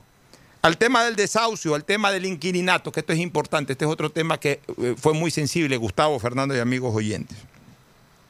Durante suspensión del desahucio en inquilinato, ese es el título del artículo, suspensión del desahucio. A ver, ¿qué es el desahucio? Es el proceso a través del cual, por medio de la ley y en razón del incumplimiento de obligaciones y de la aplicación de normas establecidas o causales establecidas para un desahucio, una persona, que en este caso es el arrendador, al ser afectada, al no recibir los pagos correspondientes, puede aplicarle al inquilino o al arrendatario para que abandone el local, por decisión de la ley, por decisión de la justicia, por decisión del derecho. Entonces, ese es el desahucio. Eh, nadie puede sacar a nadie a la fuerza. O sea, no es que no me pagaste, mañana mando tres, cuatro personas que te saquen a la fuerza. Eso no existe. Eh, cualquier situación que el, el arrendador se sienta perjudicado por el incumplimiento de su inquilino, tiene que hacerlo a través de la ley, aplicando justamente pues, el ejercicio del derecho en lo que corresponde al desahucio. Y eso es lo que se está suspendiendo con esta ley. Pues se está suspendiendo condicionadamente. Entonces, ¿cuáles son las condiciones del artículo 4 para la suspensión de ese desahucio en inquilinato? Durante la vigencia del estado de excepción, o sea, desde marzo hasta junio, y hasta 60 días después. Esto amplía un poco más, no solo hasta junio, sino que en junio se acaba el estado de excepción y de ahí nos extendemos julio y agosto. No podrán haber desahucios, o sea, no podrán haber procesos para sacar a nadie por falta de pago de sus cuotas. No podrá haber desahucios a arrendatarios por ninguna causal. O sea, la principal causal es la falta de pago. Puede haber algunos otros tipos de causales que tampoco aplican. Solamente aplicarían en dos si es que el local, el inmueble está en ruinas, está destruido, se va a destruir por alguna razón, que eh, lo ponen ahí, pero es absolutamente inaplicable. Y lo otro, que eso sí, el uso ilegal. Por ejemplo, si alguien arrendó un local y se descubrió ahí, la policía descubrió que lo usaba de caleta para droga o para esconder eh, dinero mal habido, etcétera, ahí sí puede inmediatamente aplicarse el tema del desahucio. Ya. Pero los arrendatarios, aquí vienen ciertas condiciones, pero los arrendatarios deberán haber cancelado el 20% de los cánones pendientes y en caso de locales haber demostrado una baja de por lo menos el 30% de ingresos. ¿Esto qué quiere decir? Que no es que no se paga nada en marzo, abril, mayo, junio, julio y agosto. No, no es que no se paga nada. Pero hay que pagar por lo menos un 20%, porque también es justo que el que está arrendando una casa reciba algo. No va a, re- a recibir el 100%, pues por lo menos que reciba un 20% y me parece algo sumamente justo. Y, y en el caso de locales comerciales, si es, es para un local comercial que cerró sus puertas totalmente en estos dos, tres meses y no ha producido un centavo, pues bueno, se, puede aplicar eh, eh, porque ha perdido el 100%, el 80%, el 90% de su producción. Pero hay locales, especialmente tiendas, eh, locales en donde se ha estado proveyendo de alimentación ya preparada, tipo delivery, etcétera, que se han producido. Ah, no han producido el 100%, es verdad, pues se han producido un 80%, un 75%. Entonces, esas empresas pues sí tienen la obligación de pagar su, su arrendamiento, ¿no? Tienen, tienen la obligación de pagar su arrendamiento o por lo menos, o por lo menos de, llegar a un plan de pago. Tampoco es que no van a pagar absolutamente nada. La suspensión podrá extenderse a través de un acuerdo. O sea, la suspensión del desahucio es hasta mediados de agosto, pero ya es cuestión de ponerse acuerdo entre el inquilino y el arrendador y decir, mira, ¿sabes qué? Yo te voy a pagar, pero te voy a pagar de esta manera, te voy a pagar de largo, no te puedo pagar en agosto todo lo que te estoy debiendo, vamos extendiendo un poco, vamos prorrateando el pago y a partir de ahí firmemos un documento y ese documento podrá ser incluso utilizado como título ejecutivo en algún momento si es que el arrendatario no termina de cumplir con sus pagos en los momentos oportunos. Ya. Y además la elaboración de ese acuerdo no significa ningún tipo de condonación, o sea, la deuda existe. Esto es importante también, si el, arrenda- el arrendatario, perdón, si el arrendador, o sea, el dueño del local, esto es importantísimo, si el arrendador es parte del grupo vulnerable y el arriendo sea su modo de subsistencia, no se aplica la suspensión. O sea, ¿qué es lo que se quiere decir con esto? Que si el arrendador es una señora o un señor ya de eh, adulto mayor que se llama, o una persona discapacitada, o en este caso una mujer embarazada, eh, que depende, porque es de grupo vulnerable, que depende de esta situación, de, de su arriendo, que come gracias al arriendo de esa casita que tiene. Entonces, por ser del grupo vulnerable, sí lo obliga al arrendatario a pagar. O aplicar ahí sí causales de desahucio si es que no lo hace. Pero también la misma ley determina en este mismo artículo que si el arrendatario es de grupo vulnerable, en cambio, así la otra persona sea también de grupo vulnerable, pues también está sujeto a la protección por el hecho de ser parte de un grupo vulnerable. Eso en cuanto tiene que ver a desahucio y a pensiones educativas. Comencemos por ahí, tu criterio, Fernando, y luego el de Gustavo. Mira, en cuanto a las pensiones educativas, eh, creo que es bien, bien claro, o sea, no perjudica a nadie. Eh, acordémonos que ahora las clases van a ser virtuales. Tener clases virtuales pues implica quizás menos costos para los planteles, lo cual les va a permitir en un momento dado también reajustar un poco su- sus pensiones, tendrán, me imagino que menos gastos en ciertos rubros y creo que hay un plan de pagos, o sea, no es que no se va a pagar, pero si alguien ha perdido su empleo en esta crisis, su hijo tiene derecho a la educación y él tiene el derecho a, reestructurar el pago con eh, para fin de para en los meses siguientes a una vez que pase toda esta tragedia que se generó por el, por el virus. Entonces, eh, igual negocios que, que están cerrados dos meses, tres meses, que recién se van a reactivar, que como yo dije el otro día, son negocios que prácticamente empiezan de cero, es como empezar nuevamente y poco a poco irán llegando a, recuperar todo el ni- nivel de ventas que tuvieron antes, pero no van a ser desde el primer día eso de ahí. Entonces, toda esa gente que tiene ese tipo de problemas puede acogerse tranquilamente a lo que dice esta ley. En cuanto a lo del desahucio, yo creo que, que no hay nada, nada no, no hay mucho que observar. O sea, es válido, tampoco es que no, que no pago y después ya no te pago, porque ha pasado el mes de agosto, si no me equivoco, ya puedes aplicar el desahucio. Y si alguien no quiere cumplir con lo pactado, si alguien no quiere cumplir con lo que adeuda o con el, o con el arreglo que hizo, pues está sujeto al desahucio y me parece bien la protección para las personas eh, con vulnerables. O sea, ¿Tu no le veo mayor problema, creo que en ese sentido la ley está bien, bien aplicada y bien clara. Muy bien, Fernando, tu criterio, Gustavo.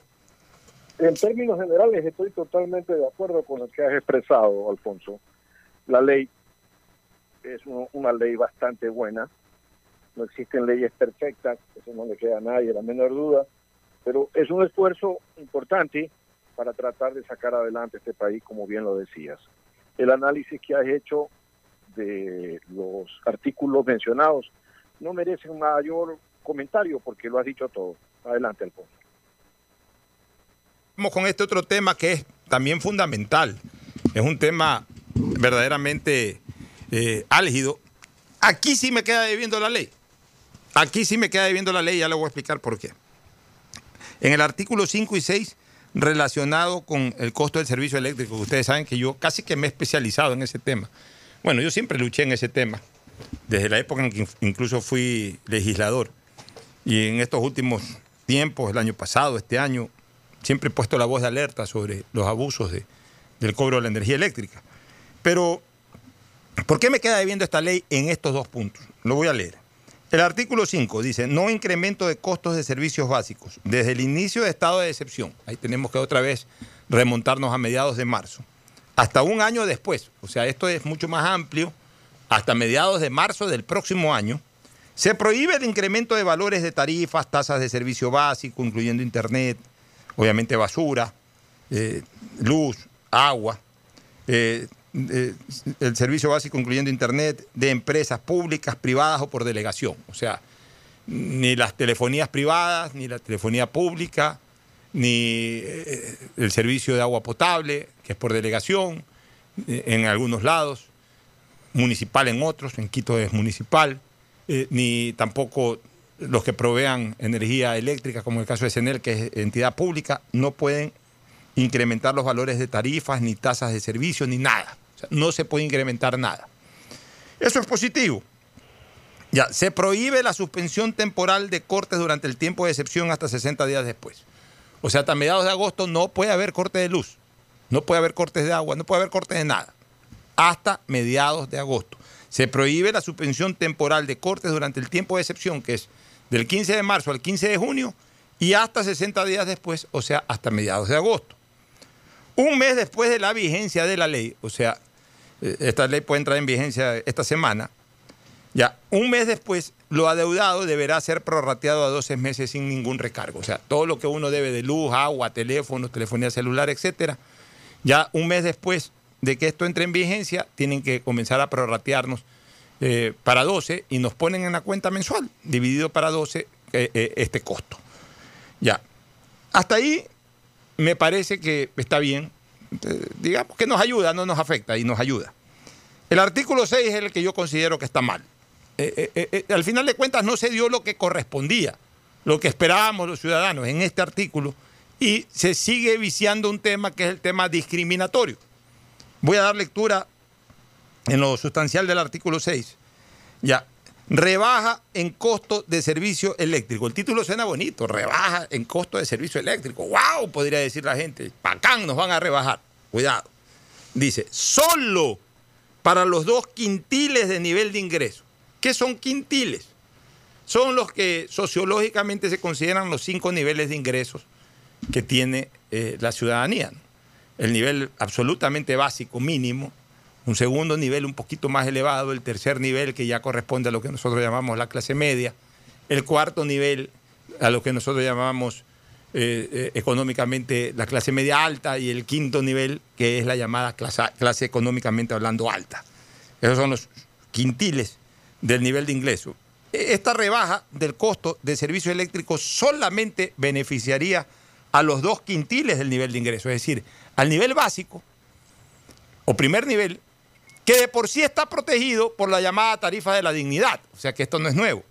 Y ahí lo que está ayudando es a un segundo quintil, o sea, al inmediatamente superior, que trasladado al, a la dialéctica eh, común, sería al estamento económico medio bajo. Al estamento económico medio bajo. ¿Ya? Serían los dos únicos beneficiados. O sea, una vez más, queda discriminada la clase media.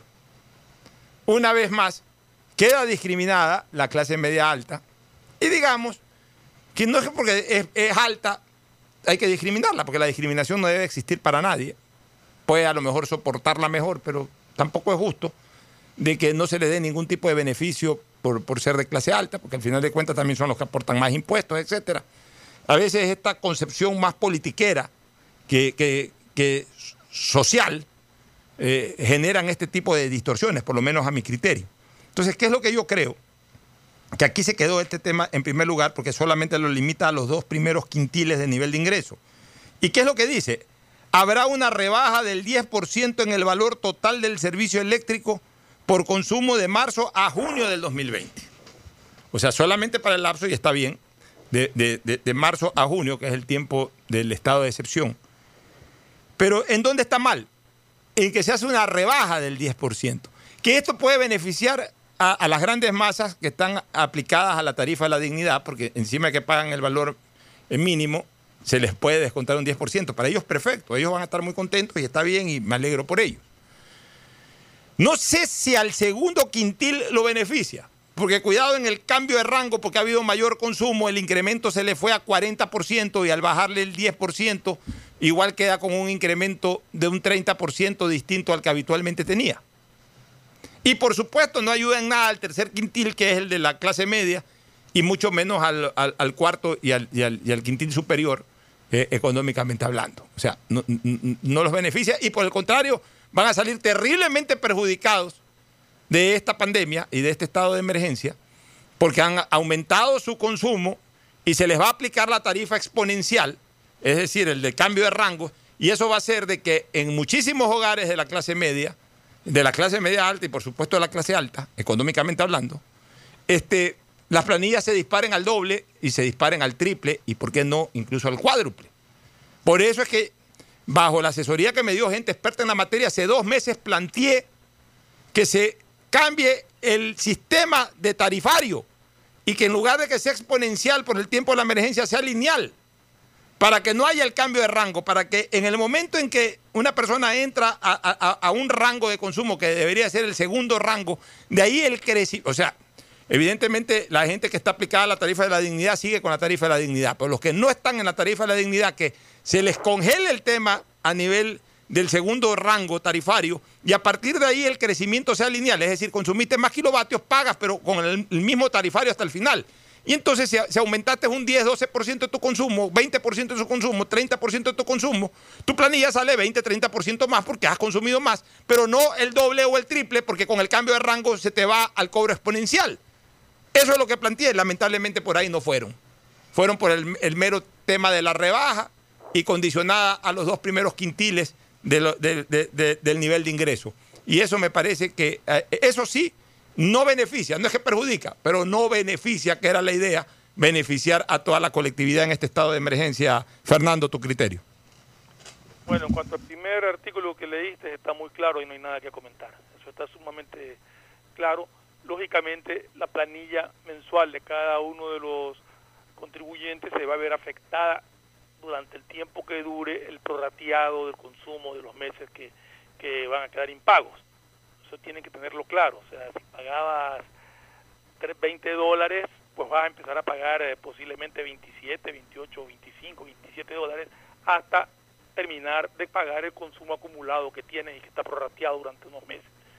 En cuanto a lo otro, estoy completamente de acuerdo eh, eh, en lo que tú acabas de decir en cuanto a que no debería de cobrarse exponencialmente. Coincido en la ley que para beneficiar a los que menos tienen se les, se les haga el descuento.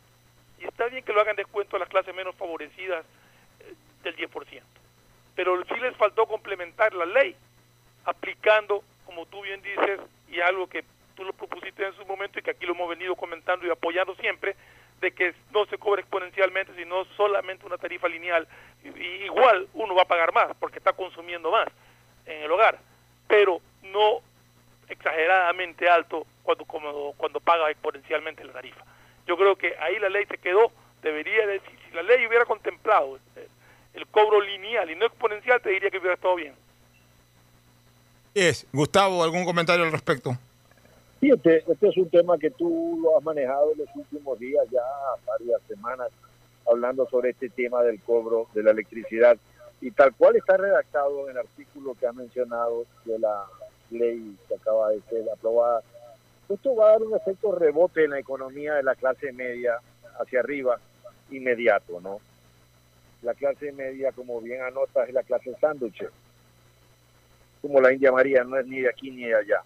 Entonces está aprisionada con prejuicios de la clase alta, y, pero no puede acceder a los beneficios que le dan a las clases populares.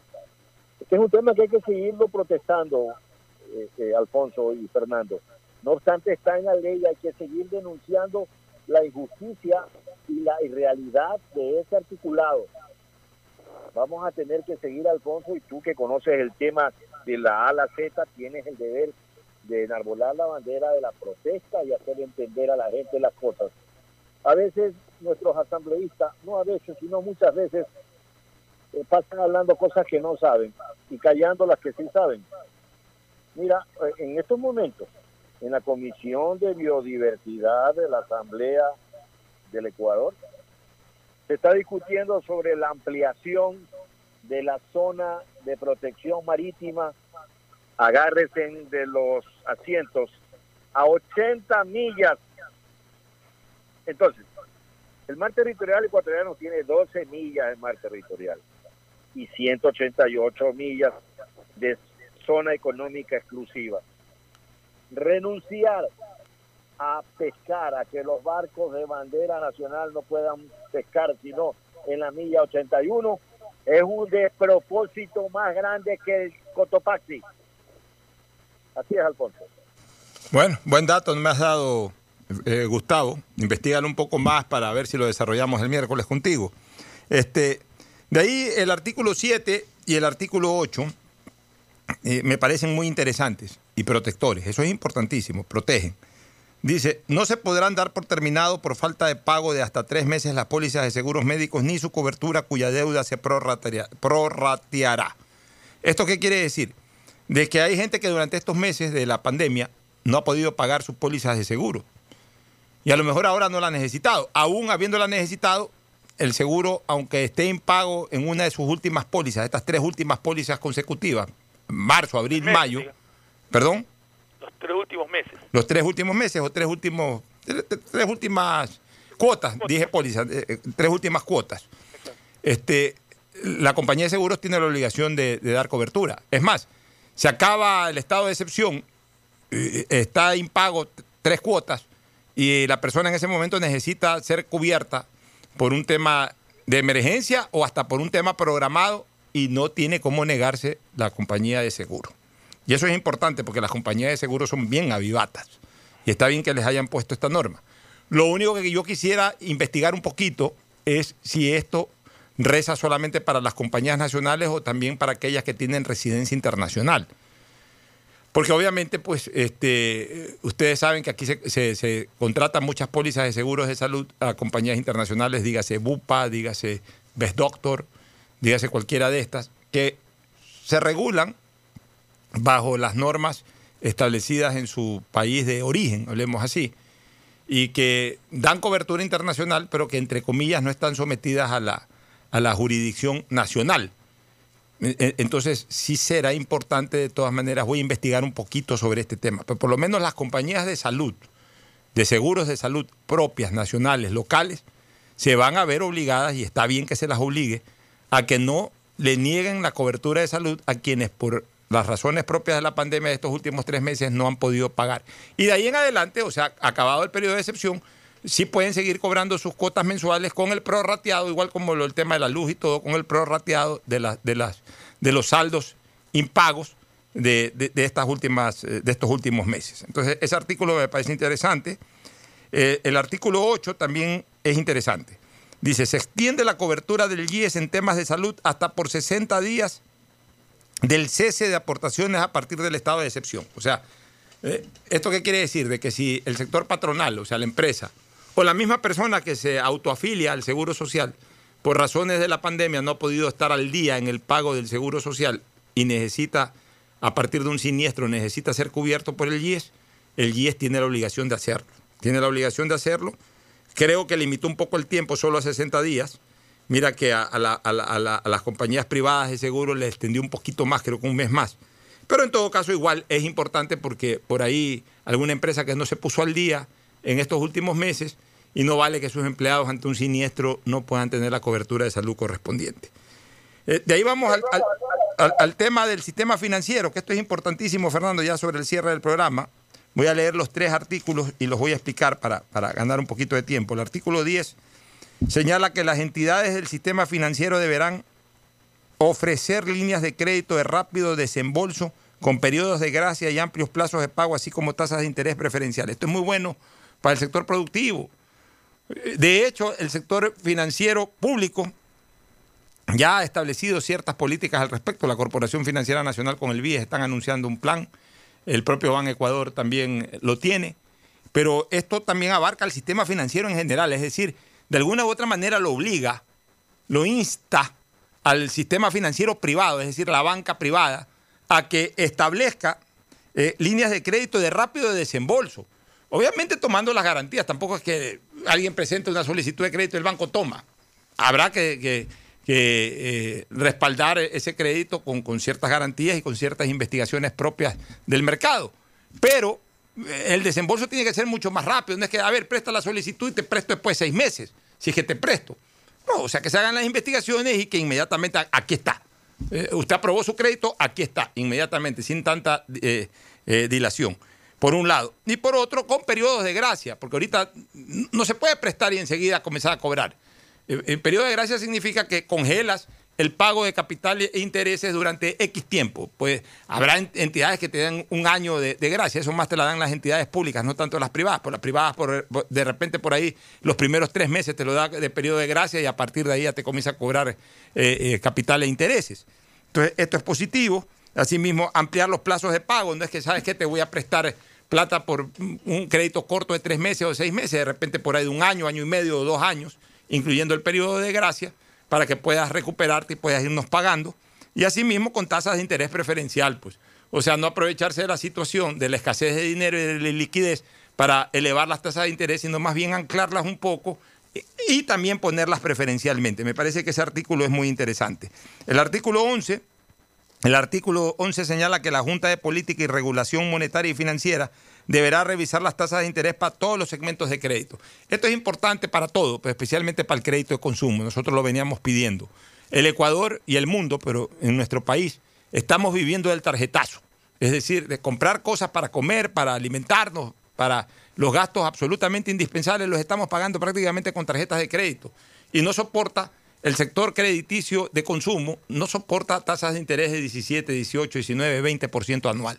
No lo soporta, porque en este momento dependemos mucho de eso. Entonces lo lógico es de que ojalá esta Junta de Política y Regulación Monetaria y Financiera sea lo suficientemente sensible para bajar considerablemente la tasa de interés a un 12, 13, 14% máximo. Si no estamos diciendo que nos regalen la plata, ni que nos regalen el uso de la plata este, eh, el sistema financiero, pero sí de que se bajen un poco en la tasa de interés, ganen un poco menos, igual van a ganar, pero ganen un poco menos. Y el artículo 12 señala que la reprogramación de pagos de cuotas por obligaciones con el sistema financiero, la Junta de Política y Regulación Monetaria y Financiera, dentro de 10 días de vigencia de la ley, deberá resolver las formas de pago de obligaciones del usuario durante el tiempo del estado de excepción hasta 60 días después, a través de procesos de programación que incluyan diferimientos y reprogramaciones que no deben generar intereses de mora. La reprogramación se aplicará por la iniciativa de las propias entidades o en acuerdo con sus clientes y beneficiará a quienes lo hubieran solicitado y cuya solicitud hubiera sido aceptada por las entidades. Aquí me queda un sabor agridulce, bien por el hecho de permitir la reprogramación. El, agridulce es que, que como que le, le, le permite al banco tomar la decisión inicial y final. Y si bien es cierto que habla en acuerdo con sus clientes, finalmente siempre pone como condición de que el, cliente lo haya pedido. Si el cliente por ahí no lo pidió, como que está frito, como que no tiene acceso a eso, lo cual originaría cierto tipo de discriminación. Y que al final de cuentas son las entidades las que terminan aceptando o no la reprogramación, cuando debería de ser algo ya determinado. O sea, que el cliente diga, ¿sabes qué? Quiero reprogramar y se reprograma. Este, pero en todo caso, igual ayuda. O sea, no es, una, no es un artículo de ley que, que perjudica, sino que en todo caso, si se lo aplica bien y sobre todo si esta Junta de, Política y Regulación Monetaria y Financiera actúa sensiblemente y, hace un buen reglamento al respecto o, una buena resolución al respecto, yo creo que este artículo puede ser beneficioso para, para todos los usuarios, que son prácticamente todos del sistema financiero nacional, Fernando.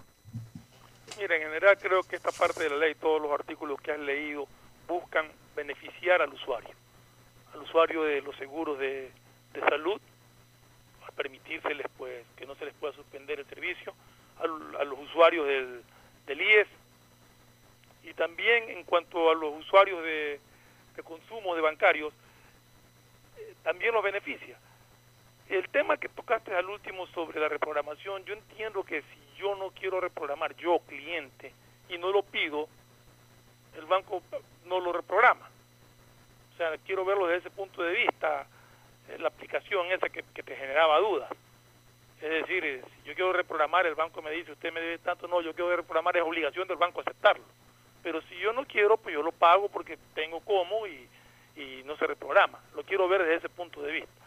Lo otro queda en la práctica, o sea, está escrito, está muy bien lo que se lo que se está planteando, pero ya quiero ver en la aplicación cuando ya se promulgue eh, exactamente la forma en que se van a cobrar los intereses, los porcentajes de intereses que se van a cobrar y todo, quiero ver. Hasta ahí, mientras eh, lo, lo, lo escrito, lo planteado, me parece correcto. Ya, es que mi duda, Fernando, es de que si no pediste al inicio de la crisis, de repente ya no puedes reprogramar. Esa es mi duda. No, yo creo que es el momento de pagar. A ver, Bueno. yo no puedo pagar esto y Eh, Ah, si es así, sí. Pues si yo quiero reprogramar, que me acepten una reprogramación. Si quiero pagar normalmente, pues eh, también estoy en mi derecho. Si fuera así, no hay problema. Si es que me ponen, con- si, que la interpretación la dan a que si no la pediste en su momento, dígase marzo, inicios de abril, ya no la Nadie la puedes pedir en junio, entonces ahí habría una discriminación, ¿no? ¿verdad? Ahí nadie lo ha pedido, creo yo. Pues. Bueno, este, Gustavo, ya en tu comentario final quiero decirte también, quiero decirte también, Gustavo, que el artículo 14 habla de la suspensión de la matriculación de revisión vehicular, que es absolutamente lógico. Se suspenden cobro de multas e intereses a todos los procesos de matriculación y revisión técnica y mecánica durante el estado de excepción. Claro, si ni siquiera ha estado abierto eso. Así que eso tienen que reprogramar, recalendarizar el tema y, por supuesto, dentro de esa recalendarización, eh, eh, como quien dice, a foja cero. Nadie tiene por qué pagar nada porque nadie se ha atrasado en nada. Y el artículo 15 habla de la fijación de precios de consumo por parte del Ejecutivo para los elementos de la canasta familiar. Me parece fenomenal esto, porque eso le permitiría al Ejecutivo, si es que comienza a haber especulación con productos de primera necesidad, de fijar precios y punto. Gustavo, tu comentario final. Sí, bueno, eh, esta ley tiene que enfrentar con la realidad que estamos viviendo todos los ecuatorianos, ¿no? Sin distinción de clases. Eh, hay que ser muy flexible en el tema, por ejemplo, de las matriculaciones de los vehículos, el tema de lo que el IES eh, tiene para co- cobrar eh, eh, a los a, los patrones y todo esto. Hay que ser muy flexible respecto a cómo va a venir el futuro, Alfonso. Menos mal que ya no hay ese famoso impuesto verde. A Dios gracias que ya no existe. Mañana vamos a tratar sobre la ley, el, el tema relacionado con el empleo, con la pensión vitalicia de expresidentes y vicepresidentes. Todo eso lo vamos a analizar mañana. En tu recomendación final, eh, Fernando. Bueno, optimistas, todos estamos optimistas, todos vemos que ya esta desgracia, esta pandemia está pasando, pero no nos descuidemos. Manejemos el optimismo con mucho cuidado, protejámonos más que nunca para evitar justamente que pueda haber un rebrote, para poder salir de una vez por todas de este infortunio que nos tocó que nos tocó vivir. Cuídense mucho y, y con fe que vamos a salir. Así es, y como siempre les recomiendo, dos días más, dos, dos días más encerrados en su casa, a una eternidad encerrados en la tumba. Y luego, cuando ya nos permitan salir, hagámoslo con precaución y con cumplimiento estricto de las normas biosanitarias. Ya ya no habrá excusa que me estoy muriendo de hambre, que no me dejan trabajar, ya te están dejando trabajar, ya te están dejando producir. Ya simplemente usa mascarilla, hermano. Si no usas mascarilla, no eres digno de ser ciudadano. Un abrazo, buenas tardes. Este fue un espacio contratado. Radio Atalaya no se solidariza necesariamente con las opiniones aquí vertidas.